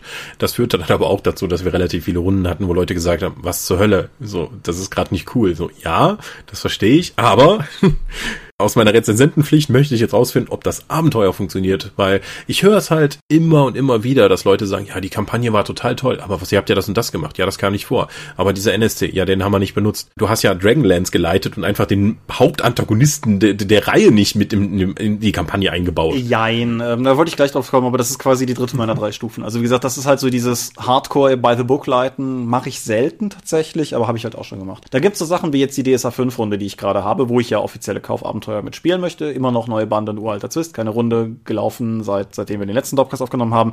Das spiele ich im Prinzip by the book, aber meine primäre Ambition ist es, den Leuten eine schöne Runde zu bieten. Mhm. Was für mich einfach bedeutet, dass vielleicht auch bei kommenden Abenteuern ich mal einen NSC austausche gegen den NSC, den die Gruppe schon kennt. Oder dass ich bei Situationen, wo ich einfach beim Vorbereiten denke, nö, nö, dass ich die einfach vorher schon abändere, anstatt das da halt durchzuziehen. Aber wo ich halt im Kern immer noch sagen würde, ich leite das Abenteuer. Und auf der anderen Seite des Spektrums ist dann tatsächlich sowas wie die gerade genannte Dragonlance-Runde. Das war halt so ein Geben und Nehmen. Es hing halt zum einen damit zusammen, dass aufgrund von Spielerinteraktion ein NSC zu Tode gekommen war, der für die Kampagne voll derbe wichtig gewesen wäre. Da musst du halt einfach dann drauf reagieren und äh, es sei denn natürlich, du ziehst dann halt so ein eiskaltes, meine NSC können nicht sterben, die werden noch gebraucht durch, aber das ist nicht die Art, wie ich leiten möchte. Und das ist halt so die eine Variante und der eine Einfluss und der andere Einfluss war halt tatsächlich, dass ich an ein paar Punkten gedacht habe, so ja, dieses Feeling von wir spielen hier die Fantasy der 80er Jahre ist cool, die Gruppe geht äh, auch drauf ab, aber es gibt Grenzen. Und das hat halt dazu geführt, dass ich Änderungen vorgenommen habe. Ich habe manchmal scherzhaft gesagt, das ist so ein bisschen auf dem Weg zum Reimagining, wie, was weiß ich, der neue Battlestar Galactica zum alten Battlestar. So, du erkennst die Elemente schon wieder, aber jemand hat da sehr kräftig an allen Stellschrauben gedreht. So krass war es nicht. Aber ja, da habe ich mich teilweise sehr von den Abenteuern gelöst, teilweise aber auch nicht. Also ich bin immer wieder zur, zur klassischen Kampagne zurückgekehrt, habe Dungeons teilweise by the book geleitet und so weiter und so fort. Nach den total tollen D20-Regeln, die in der Kampagne drin waren. Genau, und mit den total übersichtlichen Dungeon-Plänen der D20-Auflage, die so dunkel im Druck waren, dass du die halbe Zeit nichts erkannt hast. Und den isometrischen Karten der AD&D-Auflage, mit denen ich ja auch nie warm geworden bin. Nee, ist ja auch egal. War, war trotzdem eine schöne Kampagne, lag aber nicht unbedingt nur an der gedruckten Kampagne. Wie denn das so bei dir? Also du hast das für Rezensionen und so gemacht. Angenommen, du lässt jetzt diesen, diesen Rezensions-Angle einfach mal außen vor. Wie viel würdest du normalerweise bereit sein zu ändern? Oder bist du prinzipiell da stur und der Meinung, das Abenteuer hat zu funktionieren oder zu scheitern? Wenn ich es nicht unter Rezensionsgedanken gemacht habe, habe ich es weitestgehend als Werkzeugkasten gesehen und ich habe mir das rausgenommen, was ich jetzt eben brauchte. Ich habe ja auch stellenweise Abenteuer komplett für andere Systeme dann adaptiert on the fly. Mhm. Wenn ich daran denke, in der Mephisto waren halt so viele Abenteuer für die Genesis oder in der ähm, im Artefakt, dem Fanzine, waren so viele Abenteuer für Cthulhu, die ich insgesamt dann für Dark Heresy für Warhammer 40.000 geleitet habe, mit nur minimalen Anpassungen. So, so, ja, kleiner Witz, ne, Warhammer 40.000, alle diese Cthulhu-Abenteuer haben halt auf dem Themenplaneten Arkham gespielt. so, ja, wenn ich halt sage so, oh, wenn der Inquisitor sagt, hier, ihr müsst wieder nach Arkham, wissen die Leute schon, ah, wir machen wieder ein investigatives Abenteuer. Was ja durchaus cool ist, ja. Ja, dann, das war halt relativ klar. Dann habe ich das nur eingebaut, dass halt der Interrogator, also ein Unterling von dem Inquisitor, mit dem sie immer zu tun hatten, halt von dem Planeten Arkham kam. Da haben sie dann seine Mutter treffen können und so Späße. Das hat die natürlich köstlich amüsiert, weil die Mutter dann auch Kindheitsgeschichten erzählt hat von jemandem, den sie eigentlich als Führungsperson sehen. Aber ich schweife ab. Ja, also Werkzeugkasten sind für mich Abenteuer und wenn ich dann sowieso nur ein Abenteuer so weit konvertiere, muss ich sowieso einiges an Arbeit reinstecken, um dann irgendwie noch mir Gedanken zu machen. Äh, in dem Genesis Abenteuer kam jetzt keine Necron-Kolonie vor. Necrons gibt's noch nicht bei Warhammer 40.000. Was benutze ich jetzt hier für Regeln? Mhm. Aber der grundlegende Aufbau, die Struktur des Abenteuers ist dann in der Regel beibehalten worden. Ich kann mich auch dran erinnern, für als ich Ratten dann mal geleitet hatte, mit dem Grundregelwerk, habe ich das Abenteuer bis zum Finale bei The Book gespielt, was einfach nur war, ihr trefft einen NSC, der NSC sagt euch folgende Sachen, ihr könnt nicken, ihr geht zum nächsten NSC. Mhm. Das war also keine Spielerinteraktion möglich. Also am Ende habe ich das dann aufgebrochen, weil ich gemerkt, weil mir das als Spielleiter keinen Spaß gemacht hat und auch die Spieler keinen Spaß hatten, hatte ich dann den komplett alles, was da drin stand, dann verworfen und einfach dann auf die Spielerinteraktion eingegangen und damit das auch mal funktioniert. Ja, ich finde, ich finde es auch durchaus gut, wenn Abenteuer einem Hilfestellungen bieten, um immer mal aus Sachen so ein bisschen ausweichen zu können. So zwei Beispiele, was mir gerade vorschwebt, ist, äh, was weiß ich, DSA, da haben wir ja schon mehrfach drüber gesprochen, kennzeichnet NSCs gemäß ihrer Wichtigkeit. Das kann man auf der einen Seite halt doof finden, so warum, warum sagt mir das Abenteuer oder warum will mir das Abenteuer vorschreiben, dass ich mit diesem NSC nichts irgendwie Schlimmes machen darf oder so. Auf der anderen Seite ist es, finde ich, halt immer ein netter Service für Leute, die zum Beispiel auch eine Kampagne spielen und einfach bei Band 1 anhand des Icons schon erkennen können, dass dieser NSC für die Kampagne noch wichtig ist. Das hindert einen ja nicht daran, den umzubringen, aber dann weiß man zumindest schon, dass es Konsequenzen hat oder so. Oder wer meine 1 bis 6 Freunde Abenteuer, die neueren kennt, weiß, dass ich manchmal so in diesem Kapitel sollten die Spieler folgende Informationen erhalten haben. Mhm. Kästen oder sowas in der Art bringe oder Hinweise, wie es danach weitergeht. Einfach damit man als Spielleiter schnell weiß, worum es in diesem Abschnitt geht und wenn man nicht mag, wie es dahin kommt, dann kann man es halt ändern. Man weiß aber, wohin es hinauslaufen soll, damit man wieder auf den Pfad der Tugend zurückfindet oder so. Wenn du diese Informationen in einem fertig gekauften Abenteuer nicht findest, machst du die entsprechenden Notizen dann dafür? Ja, auf jeden Fall. Ich hatte auch einfach mal, ohne das irgendwo zuzuordnen, mit auf meine Unterlagen hier drauf geschrieben, ordentlich lesen, Ausrufezeichen. Ich finde halt, also man, man muss natürlich nicht. Man kann das Ding auch einfach lesen, so wie Alexander Garland, die Wendermere-Bücher und dann aus dem Kopf heraus Auslöchungen neu schreiben. Aber wenn man halt zumindest den, den Willen hat, mit dem Material weiterzuarbeiten, es zumindest einmal gründlich zu lesen und zwar auch komplett zu lesen, um auch spätere Zusammenhänge vielleicht schon zu erkennen, die vorher im Abenteuer nicht so klar kommuniziert werden, vielleicht werden sollten, aber halt nicht werden, dann, also einmal, einmal lesen muss man einfach so. Und es kommt natürlich auch noch ein bisschen auf die Form des Abenteuers an. Wenn das jetzt irgendwie ein sehr geradliniges, railroadiges Abenteuer ist, dann ist es auch einfacher, wieder dahin zurückzukommen, weil wenn irgendwie die Charaktere in Kapitel 2 auf die Tibana-Gasmine von Bespin ankommen, dann kann ich Kapitel 1 vielleicht komplett umwerfen. Hauptsache, ich bin dann für Kapitel 2 wieder auf der Tibana-Mine. Wenn das Abenteuer insgesamt eine Sandbox ist, so wie, was weiß ich, schlimmster Fall, den ich je geleitet habe, der innere Feind, Teil 3, Power Behind the Throne oder zu Deutsch die graue Eminenz. ein, ein so verworrenes. NSC-Abenteuer, dass der deutschen Ausgabe ein Spielleiter schon beilag, der auf der Innenseite ein NSC-Verzeichnis hatte, damit man einen Überblick behalten kann. Damit du weißt, wie die, wie die NSCs heißen und zu welchem Zeitpunkt sie wo sind. genau. Das ist halt so ein Ding, wenn du da bei The Book bleiben willst, musst du halt auch einfach wirklich Energie investieren und wenn du da mal vom Pfad mhm. abweichst, musst du auch Energie investieren, um überhaupt wieder daraufhin zurückzufinden. Mhm. Ja, das finde ich noch wichtig zu erwähnen, wenn man halt eine Sandbox vorbereitet oder weil eine Sandbox ist ja noch ein viel größerer Werkzeugkasten. Mhm. Da muss man halt wesentlich besser organisiert sein als bei einem stringenten Abenteuer wie einer Kriminalgeschichte, wo du halt sagst, okay, das geht jetzt hier hin, dann geht's dahin, dann finden sie diesen Hinweis, dann funktioniert das irgendwie schon. Oder ein Dungeon, wo du einfach raumweise das planen kannst. Ein Sandbox bietet halt den Spielern die Möglichkeit, überall hinzugehen. Und dann muss halt Spielleiter dann bereit sein, wenn die sagen, wir gehen jetzt in Hexfeld A4, also warte, A4 ist, genau, das ist ein Kobold-Dungeon. Hier. Du kannst natürlich die Illusionistenkarte ziehen und einfach sagen, ja, du breitest ein Abenteuer vor und egal wo die äh, Spieler hingehen, das ist ja dann da. Das widerspricht aber dem eigentlichen Gedanken der Sandbox, weil muss ich nicht einen Spielerentscheid haben, sondern der Spielleiter setzt mir effektiv das vor, was er vorbereitet hat und nicht das, was durch meinen Spielerentscheid dann passiert ist. Genau, ja. Es, es gibt, ein, was mir spontan als positives Beispiel einfällt, um das ein bisschen zu unterstützen, ist die Königsmacher-Kampagne von DSA. Nicht zu verwechseln mit der Königsmacher-Kampagne von Pathfinder. das ist ein Zweiteiler gewesen, hinter dem Thron und Masken der Macht weiß gerade nicht mehr, wann die erschienen sind. Weiß gerade irgendwo, nee, habe ich auch nicht rausgeschrieben. Aber auf jeden Fall, die Abenteuer hatten teilweise so Hinweiskästen, Abschnitte, Tabellen vorne, so nach dem Motto, keine Ahnung, wir gehen davon aus, dass in dieser Schlacht das und das passiert oder so. Und das fand ich halt immer gut, weil du dann halt, ähnlich wie dem, was ich ihm gesagt habe, du halt immer wieder so ein bisschen Anhaltspunkt und Verankerung hattest und darauf basierend Sandboxen konntest, weil du einfach relativ übersichtlich hattest, was wichtig ist. Mhm. Cthulhu hat es ja vor gar nicht allzu langer Zeit eingeführt, dass am Anfang noch eine Zusammenfassung des Abenteuers gegeben wird. Das war ja eine lange Zeit nicht so. Ja. Da musstest du ja effektiv das Abenteuer wie ein Roman lesen, um überhaupt zu verstehen, worum es da geht. Das halte ich auch für zwingend notwendig. Würdest, also sonst musst du halt loslegen, du fängst an, die Notizen zu machen und merkst irgendwie später wird das alles über den Haufen geworfen oder die NSC-Werte, die du gerade rauskopiert hast. Der NSC stirbt halt, der, der spielt dann keine Rolle mehr mehr so, äh, doof. Deswegen, ähm, ja, ist es schon gut, wenn das Abenteuer mir die Arbeit abnimmt, um mir halt den Überblick zu geben. Weil ein Abenteuer, so wie es geschrieben ist, muss ja von dem Spielleiter benutzt werden. Das finde ich immer wieder wichtig zu betonen.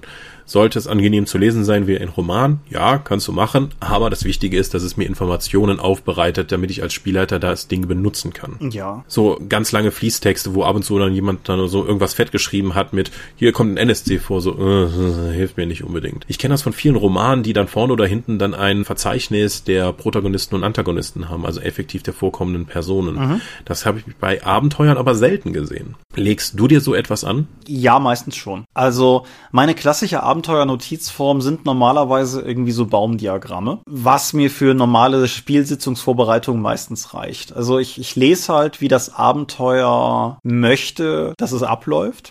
Und dann versuche ich so eine Art Baumdiagramm auszubauen. Das hat zum einen für mich den Vorteil, dass ich, wenn ich merke, dass ich eine Linie male, dann gibt es offensichtlich in Interaktionsmöglichkeiten ein Problem. Mhm. So ist einfach ein Hinweis drauf. Aber was ich zusätzlich dazu halt bei Abenteuern mit vielen NSCs mache, ist genau das. Nämlich noch ein NSC-Verzeichnis vorne oder hinten, irgendwie mit, mit einer Markierung dran, auch irgendwie in meinem Baumdiagramm, irgendwie von wegen irgendwie, was weiß ich, ich habe da kein festes System, aber dass ich NSC-Namen unterstreiche oder irgendwie kenntlich mache, auf jeden Fall, die auch in diesem Verzeichnis drin sind, damit ich mich da auch noch irgendwie zurechtfinde finde, wenn wir drei Wochen später die nächste Sitzung spielen, irgendwas in der Art. Und darüber versuche ich halt zu arbeiten. Wenn das Abenteuer mir so eine Liste direkt mitliefert, natürlich umso besser. Mhm. Du hattest jetzt schon den, äh, den Beziehungsbaum hingewiesen. Äh, ich glaube, es gibt grundsätzlich zwei Richtungen der Vorbereitung. Das hängt auch mit dem Spiel und dem Spielstil zusammen. Ich würde sagen, einerseits ist es so eine Art dramaturgische Vorbereitung, also mhm. NSCs rausschreiben, Storyverlauf, wo finden Sie folgenden Plothook. Die andere, die für die ergebnisorientiertes Rollenspiel, wie ich es gerne betreibe, dann äh, oftmals ganz wichtig ist, ist es, Regeln rauszuschreiben. Also Gegner, Zauber, Schätze und die entsprechend schon mal fertig zu machen, damit man das nicht im Spiel dann später nachblättern muss. Das kann sogar so weit gehen wie bei, ich bin ja nur ein bedingten Freund der dient die 5 Einsteigerbox. Mhm. Alleine dadurch, weil halt nicht mal Seitenverweise bei den entsprechenden Encountern sind, auf welcher Seite ich dann später die Werte des Wolfs finde oder ähnlichen Kram. Mhm. Das muss ich mir dann auch nochmal dann vorbereiten. Das ist eine, ist schade, dass das nicht mit drin steht oder dass wir das für die deutsche Ausgabe her haben ergänzen dürfen. Weil das ist eine absolute Kleinigkeit, die mein Leben als Spielleiter aber wesentlich erleichtert. Ja. Wenn das schon nicht gerade auf der gleichen Seite ist, wo eben der Kampf stattfindet, was ich verstehen kann, weil man möchte ja nicht für den, wenn der Gegner siebenmal im Abenteuer vorkommt, dann siebenmal den Werteblock haben. Ja, klassisches Problem, genau. Mhm. Ich schreibe mir selten Gegnerwerte raus, aber was ich häufig mache, ist, dass ich mir irgendwie, wenn die, wie du sagst, wenn die Werte zum Beispiel nicht an der Stelle dran sind, wo sie hingehören, dass ich da zum Beispiel irgendwie ein Post-it reinklebe ins Buch oder so, dass ich die Stelle halt schnell finde. Das mache ich halt auch für jede Sitzung neu, weil ansonsten bei einer längeren Kampagne irgendwann sieht das Buch halt aus wie, weiß ich nicht, meine Lovecraft-Literatur, als ich meine Abschlussarbeit geschrieben habe, so das hilft dann irgendwann auch keinem mehr weiter. Bunt. Bunt, genau. Aber was, was ich auch noch damit verbunden tue, ich glaube, das hast du mit gemeint, aber um es nochmal zu sagen, ist halt auch teilweise so, das Abenteuer sieht eine Flussüberquerung vor. Wenn ich Glück habe, wenn man Glück hat, liefert das Abenteuer auch irgendwas mit, was das cool macht. Irgendein Spannungsmoment, irgendwas halt. Und sagt nicht einfach nur, jo, Flussüberquerung, Alter. Wenn das nicht der Fall ist, versuche ich in der Regel mir vorher sowas rauszusuchen. Also was weiß ich, wenn es eine Kältesituation oder eine Hitzesituation ist, bin ich fast sicher, dass 90 Prozent der verfügbaren Rollenspiele da Regeln für haben, dass man sich die zumindest vorher nochmal anguckt. Oder irgendwie, wenn im Abenteuer vielleicht beiläufig erwähnt wird, dass die Charaktere dann irgendwie drei Tage durch den Wald ziehen, vielleicht suche ich mir einfach nochmal den Wolf raus für einen nächtlichen Überfall, einfach wenn ich merke, dass die Runde an dem Punkt hängt, dass ich das direkt greifbar habe, dass ich halt einfach vorbereitet bin auf Regelherausforderungen, die möglicherweise auftauchen können, weil in der Sitzung nachschlagen will ich die nicht. Genau, das ist auch was. Ich habe ja nochmal die extremere Fassung gehabt, als ich, wie eben erwähnt, schon mal das Goblin-Abenteuer jetzt für unsere Let's Play-Runde vorbereitet habe. Das hat relativ lange gedauert, weil zum einen, das ist ein Level 3 Abenteuer, also nicht mehr komplett Startcharaktere, aber eigentlich noch sehr Low-Level. Aber ich musste auch für alle Spielercharaktere die Charaktere vorbereiten inklusive der Zauber, die die haben, weil ich konnte nicht davon ausgehen, dass die Spieler das alles kennen, die haben sich das nicht selbst erarbeitet, die haben das nicht selbst mitgebracht, also habe ich für alle nochmal Grimoires gebaut, habe denen aufgeschrieben, was ihre magischen Gegenstände machen und für vier Charaktere, die ich vorbereitet habe, Level 3, ist das schon durchaus Aufwand. Mhm. Das Abenteuer, das PDF macht es mir einfach, dass ich dann einfach die Gegnerwerte rauskopiert habe, habe ich mir in Word reingepackt und habe dann einfach die einzelnen Seiten, jeweils wenn es um das Encounter ging, dann halt für die Gegner benutzt und wenn es fertig war, habe ich das Blatt weggelegt, weil ich braucht das ja nicht mehr, der Gegner war erschlagen. Genauso habe ich die magischen Gegenstände vorbereitet und auf kleine Zettelchen gepackt und die habe ich den Spielern dann ausgehändigt, damit ich nicht irgendwie was vorlesen musste. So, hey, ich habe den und den Mantel gefunden, hier, nimm diesen Mantel. Wenn ich mir wirklich Arbeit machen würde für eine richtige Kampagne, würde ich, glaube ich, auch Karten vorbereiten mit magischen Gegenständen, die ich dann einfach nur rausgebe, weil da muss ich niemanden ein Buch aufschlagen und dann nochmal nachschauen, was macht jetzt eigentlich mein Schwert oder mein Mantel, sondern die haben das auf diesen Karten. Das ist schon, haptische Elemente finde ich immer sehr praktisch. So, aber das ist natürlich auch mit Arbeit verbunden. Bei je regelintensiver das Spiel ist, wie zum Beispiel Pathfinder, desto mehr Arbeit wird das auch. Und ich glaube auch, wenn du hochleveliges Pathfinder leitest, kann das zu einem wirklichen Albtraum werden. Ich habe ja bei Abenteuerpfaden auch Bossgegner gesehen zum Ende der Kampagne. Das waren halt Level 17 Magier. Die haben halt Zugriff auf 29 verschiedene Zauber. Wenn du das wirklich durchziehen möchtest und nicht einfach jede Runde sagst, äh, Säurepfeil, Säurepfeil, Säurepfeil, dann musst du dich halt wirklich nochmal intensiv einlesen. Und du hast dann effektiv auch ein mehrseitiges Grimoire für den Zauberer dabei, um danach zu schauen, was macht er jetzt und was was für Auswirkungen hat dieser Zauber. Also ich gebe ehrlich zu, gerade auch zum Beispiel gegen Ende der Dragonlance-Kampagne, die wir gespielt haben, waren halt so einige NSC-Gegner, die aufgetaucht sind, halt auch irgendwie mit Spelllisten einmal quer das ganze Repertoire durch. Die Idee hinter Dragonlance ist ja auch, dass du mehr oder weniger fast durchgelevelt bist, wenn du am Ende ankommst. Ich habe mir halt immer ein paar interessante Sachen rausgesucht. So, du hast irgendwann ein Gespür dafür, wie lange so ein Kampf in der Regel dauert. Gehst einfach mal gedanklich davon aus, dass der irgendwie jede Runde was anderes eigenes machen soll oder zumindest jede zweite Runde, dann suchst du halt eine entsprechende Anzahl raus. Das wirft zwar möglicherweise, wenn jemand irgendwann mal auf die Spelllist guckt, die Frage auf, warum hatten der nicht das und das gemacht, das wäre doch in dem Moment total passend gewesen, aber irgendwo greift dann für mich einfach Pragmatismus. Wenn, wenn der sich im Spiel den Spielern interessant und cool verkauft, ist es ja erstmal sekundär, ob er nicht vielleicht noch was anderes gehabt hätte, meiner Meinung nach. Mhm. Ja. D&D 4 hat das wie so vieles viel einfacher gemacht. Da gab es halt einen Encounter, das war eine Kampfbegegnung. Das war auf einer Doppelseite. Du hast eine Karte bekommen, du hast alle Gegnerwerte gehabt, du hast die Schätze da drauf gehabt. Du konntest das so aufgeschlagen hinter deinem Spielleiterschirm haben und dann konntest du den ganzen Kampf abhandeln. Super. Hat sich nicht durchgesetzt wie D&D 4 insgesamt. Schade. Was soll's. Ich, ich heul nur wieder vergangenen Lieblingsspielen nach. Ja, so. Ja alter Mann mit Decke auf den Beinen und ja, du, du benutzt ja auch keine Miniaturen und so etwas. Wenn du natürlich Miniaturen-Einsatz hast oder Pappaufsteller oder sonst oder Blips, musst du das natürlich als Spielleiter auch vorher den einzelnen Kram raussuchen und auch gegebenenfalls Bodenpläne ausdrucken, mhm. dann mitbringen. Also da, da kann man dann nochmal handwerklich sich zeigen, wenn man dann irgendwie eine A0-Poster effektiv am Ende dann mit einzelnen A4-Blättern ausdruckt, dann zuschneidet und mit Tesafilm dann wieder zusammenklebt. Ja, äh, das kann auch lange beschäftigen, um damit es auf dem richtigen Maßstab ist, um die Miniaturen einsetzen zu können. Das, das das Spiel profitiert davon sehr stark, wenn man dafür die entsprechenden Daten hat. Selbst wenn du nicht mit Miniaturen spielst, alleine wenn du zum Beispiel durch einen Dungeon gehst und nicht möchtest, dass die Spieler selber zeichnen, egal ob du es mit Dungeon Tiles machst oder mit vorgefertigten Plänen, die du zuschneidest oder mit einer Karte, die du einfach auslegst und langsam auf, wie auch immer, die Vorbereitung hast du natürlich auch immer. Auch bei einem gekauften Abenteuer ist der Dungeonplan zwar vermutlich, hoffentlich irgendwie dabei, aber inwiefern er dann jeweils nutzbar ist, kommt halt auch stark aufs Abenteuer an. Mhm. Oder du musst halt auf dem äh, allgemeinen Battlemap dann einfach mit Folienschreiber dann selbst auszeichnen. Und aber selbst das vorzubereiten kann halt wirklich helfen, weil sonst, okay, wer das eine Encounter ist fertig, ihr geht in den anderen Raum. War okay, zehn Minuten Pause, ich muss diese Karte aufzeichnen. Es ist natürlich dann für den Spielfluss sehr viel förderlicher, wenn du es mitbringst. Allerdings musst du auch wieder sehen, wir reden jetzt ganz viel über Vorbereitung von Abenteuern. Der Spielleiter hat ja wesentlich mehr Arbeit als die Spieler, um das eben dann den Spielabend zu gestalten. Mhm. Und je geiler du es machst für das Spielerlebnis von allen Leuten, desto mehr Zeit musst du auch investieren. Das muss man einfach auch wollen und die Zeit dafür haben. Ja, das ist richtig. Wenn ich meistens Savage Worlds leite, da habe ich ja nicht mal ein Setting, da sage ich den Spielern, okay, was wollen wir spielen? Hier sind vorgefertigte Charaktere. Das System ist grob genug, dass wir das jetzt alles machen können. Los geht's. Ja. Ich meine, es ist ja durchaus auch bei vielen Leuten so, dass sie Spaß daran haben, sowas vorzubereiten. Zeitfaktor mal außen vor gelassen. Aber zum Beispiel die hier schon diverse Mal erwähnte Trade of Cthulhu-Runde, die Matthias für uns leitet. Matthias steckt unfassbar viel Zeit in die Handouts. Mhm. So normalerweise, wenn wir irgendwie Schreibmaschinen-Texte kriegen, dann sind die halt getippt. Wenn wir irgendwie handschriftliche Briefe kriegen, dann sind die teilweise eben wirklich handschriftlich. Wir hatten schon irgendwie, was ich sehr cool fand, Buchpassagen-Auszüge, wo aber im Abenteuer nur so einzelne Beispielsätze genannt waren, wo er dann im Prinzip Seiten mit, sieht fast aus wie Text, ist aber im Prinzip Blindtext-Textur gebaut hat, wo dann nur die lesbaren Bausteine als Klartext drin waren, sodass du zwar fürs Feeling diesen langen Handout in der Hand hattest, aber nur die Kerninformationen. Sehr viel Zeit reingeflossen, hätte ich wahrscheinlich nicht gemacht, kann ich aber natürlich sehr wertschätzen.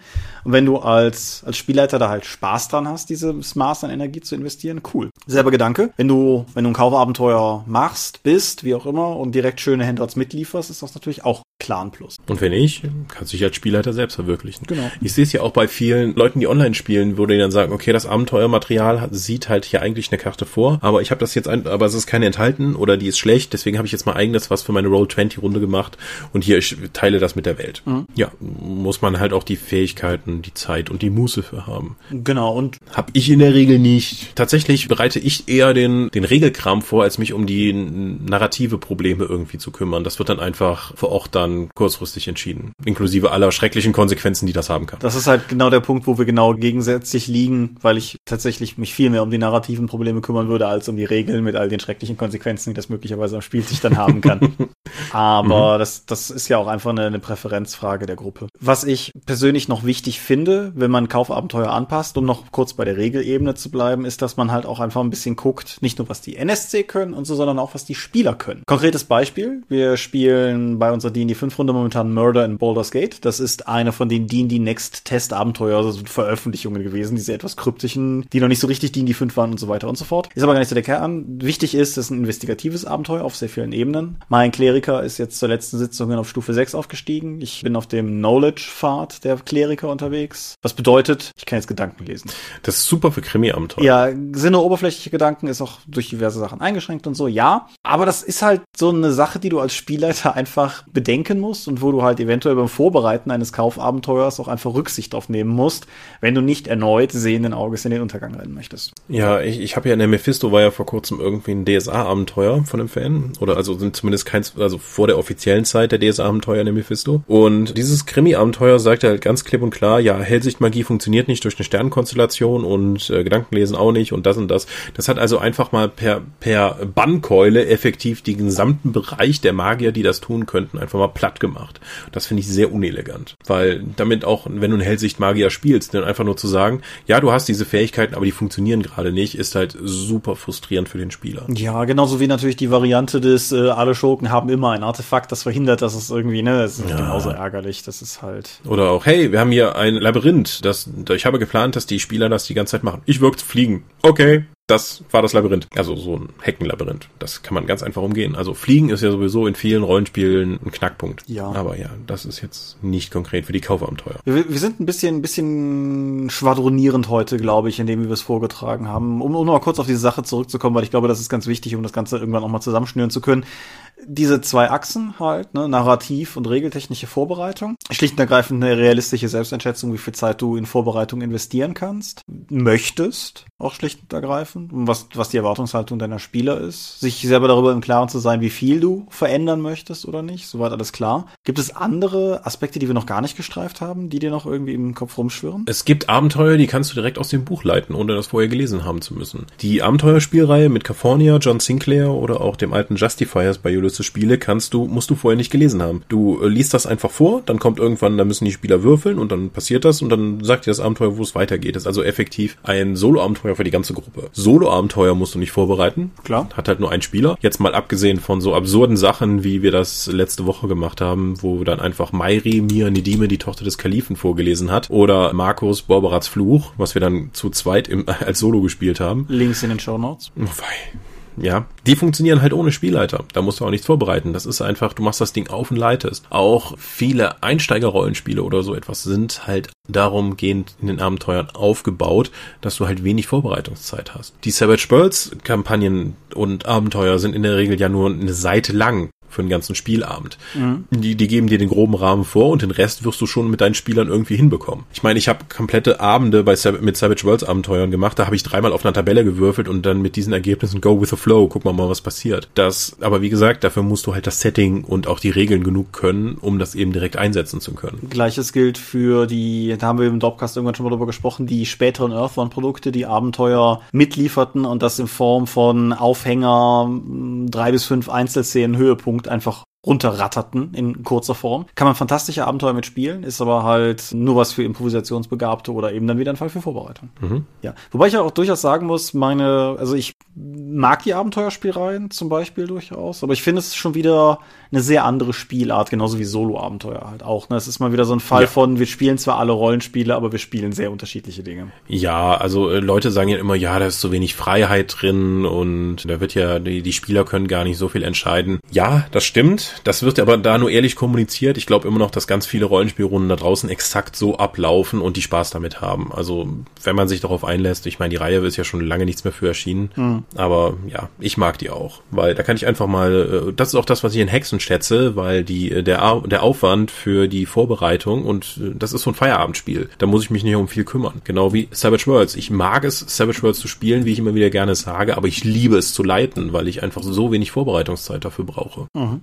Ja. Gut. Okay. Kommen wir zum Abschluss. Kommen wir zum Abschluss, ja. Also. Kaufabenteuer sind eine super Sache, sollte man nur für seine, anhand der eigenen Fähigkeiten und Bedürfnisse nochmal für die Gruppe anpassen. Ja. Vielleicht mit den Sachen, die wir jetzt hier erklärt haben. Wenn ihr eigene Möglichkeiten habt, Kaufabenteuer anzupassen, macht ihr eine Mischform aus Story und Regeln vorbereiten, wie es eigentlich die meisten tun, oder sagt ihr nur knallhart, ich lese das Ding einmal, was kleben bleibt, ist wichtig, das passiert, und dann suche ich nur noch magische Schätze raus. Habt ihr komplett andere Ansätze? Wie viel Zeit haltet ihr für notwendig für ein Abenteuer, für einen Spielabend vorher zu investieren? Wie sind eure Erfahrungen da? Das würde mich mal interessieren. Schreibt uns bitte in die Kommentare. Genau, was man noch dazu sagen kann, ist vielleicht für neuere Rollenspieler ist es vielleicht auch nicht schlecht, erstmal Kaufabenteuer zu sehen, um noch ein bisschen Erfahrung damit zu sammeln, wie also gerade für Spielleiter halt, um ein bisschen Idee zu kriegen, wie Rollenspielabenteuer aufgebaut sind. Es ist dann vielleicht aber auch eine ganz gute Übungsfläche, um nicht einfach direkt zu sagen, so und jetzt leite ich komplett was, was ich mir ausgedacht habe. Das fällt manchen Leuten zu und manchen Leuten sehr schwer. Dass man vielleicht auch erstmal so dieses Abweichen von Kaufabenteuern so ein bisschen zum Üben verwendet oder dass man vielleicht mal irgendwie Episoden einschiebt in ein Kaufabenteuer,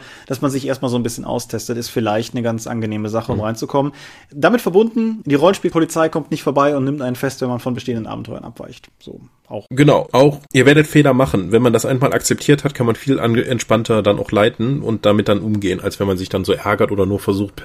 Also auch je, egal wie viel Arbeit ihr am Anfang reinsteckt, äh, es wird nicht alles perfekt laufen. Also wenn ihr Neulinge seid, bitte macht euch da nicht selbst zu nervös. Andererseits schaut euch mal Let's Plays von Rollenspielern an. Also es gibt ja sehr viele unterschiedliche Arten Rollenspiel zu spielen, hatten wir eben auch nochmal erwähnt. Wenn jetzt Nico DSA 5 leitet, hat das ein wenig damit zu tun, wie ich zum Beispiel Pathfinder leite. Ja. Aber das sind beides auch fertige Abenteuer Abenteuer. Ihr könnt die Abenteuer lesen, schauen, wie die dann umgesetzt wurden in den Videos, sei es nun von Ulysses direkt oder von uns, wenn wir mal Videos machen würden, oder auch von an. Es gibt da draußen inzwischen so viele Let's Player, die Rollenspielabenteuer machen. Schaut euch das einfach mal an, schaut an, wie die gespielt haben, was euch davon anmacht und ja, setzt es dann um. Mhm. Ja, kann ich, kann ich so nur unterschreiben. Schön. Dann Sermon nehme ich mal. Wir sind die Dorp. Wir sind für die Kampagne noch weiterhin wichtige NSC und man findet uns unter www.die-dorp.de. Dort bringen wir neben dem Dorpcast auch Rollenspiel-Downloads zu eigenen fremden Systemen. Manchmal veröffentlichen wir sie als Buch. Dorp TV berichtet von Cons und Messen unter youtube.com slash die Dorp. Wir sind auf der rspblogs.de, Google Plus, Facebook und Twitter at die Dorp geht in der Tom, at Seelenworte geht mich. Seelenwort ist auch der Name meines Blogs und meines Instagram-Accounts. Wir veranstalten die Drakon, die kleine sympathische beim Paper Convention in der Eifel. Das nächste Mal nächstes Wochenende. Die offizielle Webseite dazu ist drakon.de. Möglich wird das alles durch eure milden Spenden auf Patreon. Paywalls gibt es keine, die Infos gibt es unter patreon.com slash die Dorp. Ja, vielen Dank fürs Zuhören. Wir sind auf eure Kommentare gespannt und bis zum nächsten Mal. Genau. Ganz kurz noch bezüglich Patreon. Wir wissen auch, wir sind dieses Jahr ein bisschen mühsam gestartet, gerade auch mit persönlichen Umständen, über die wir gesprochen haben und so weiter und so fort. Nicht nur seid ihr uns treu geblieben, sondern ihr seid einmal mehr mehr geworden und dafür nochmal ein herzliches Danke an dieser Stelle. Ich hoffe, wir sehen uns auf der Drakon. Ansonsten hören wir uns in 14 Tagen und bis dahin, adieu und ciao, ciao. Genau. Tschüss.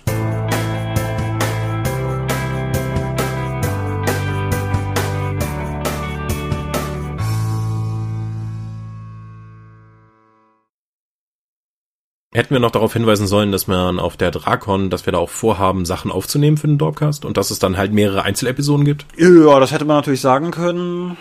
Das Na, das hängst du einfach hinten dran. Ich denke, ich denke auch, das kann man hinten erwähnen. Ich würde den Leuten auch noch nicht versprechen wollen, wie viel wir tatsächlich aufgenommen kriegen, aber ich denke, es wird auf jeden Fall mindestens wieder eine so Sonderepisode wie letztes Mal auch geben. Ja, wir bemühen uns. Genau. Also du. Wir essen Waffeln, haben schlechten Ton und nehmen dafür einen tollen Podcast auf.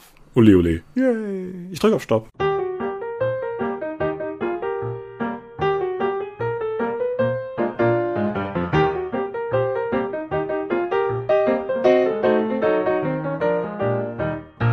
Die Dorp und der Dorpcast werden in ihrer Form durch eure Unterstützung und Spenden auf Patreon finanziert.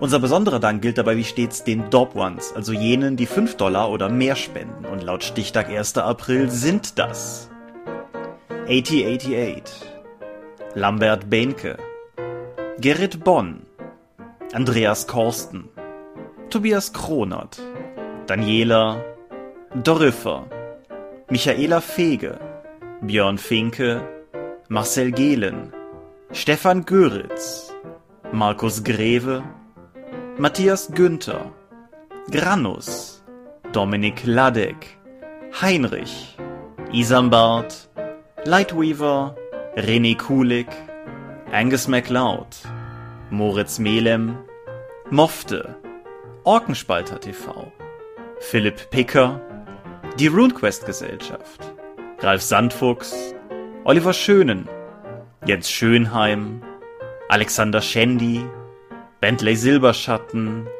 Lilith Snow White Pink, Stefan T., Tunnelorn.net, Technosmurf, Teichdragon, Stefan Urabel, Marius Vogel, Xeledon und Marco Zimmermann. Danke, dass ihr uns freiwillig ohne Paywall und Auflagen so tatkräftig unterstützt, einfach weil ihr es könnt. Danke.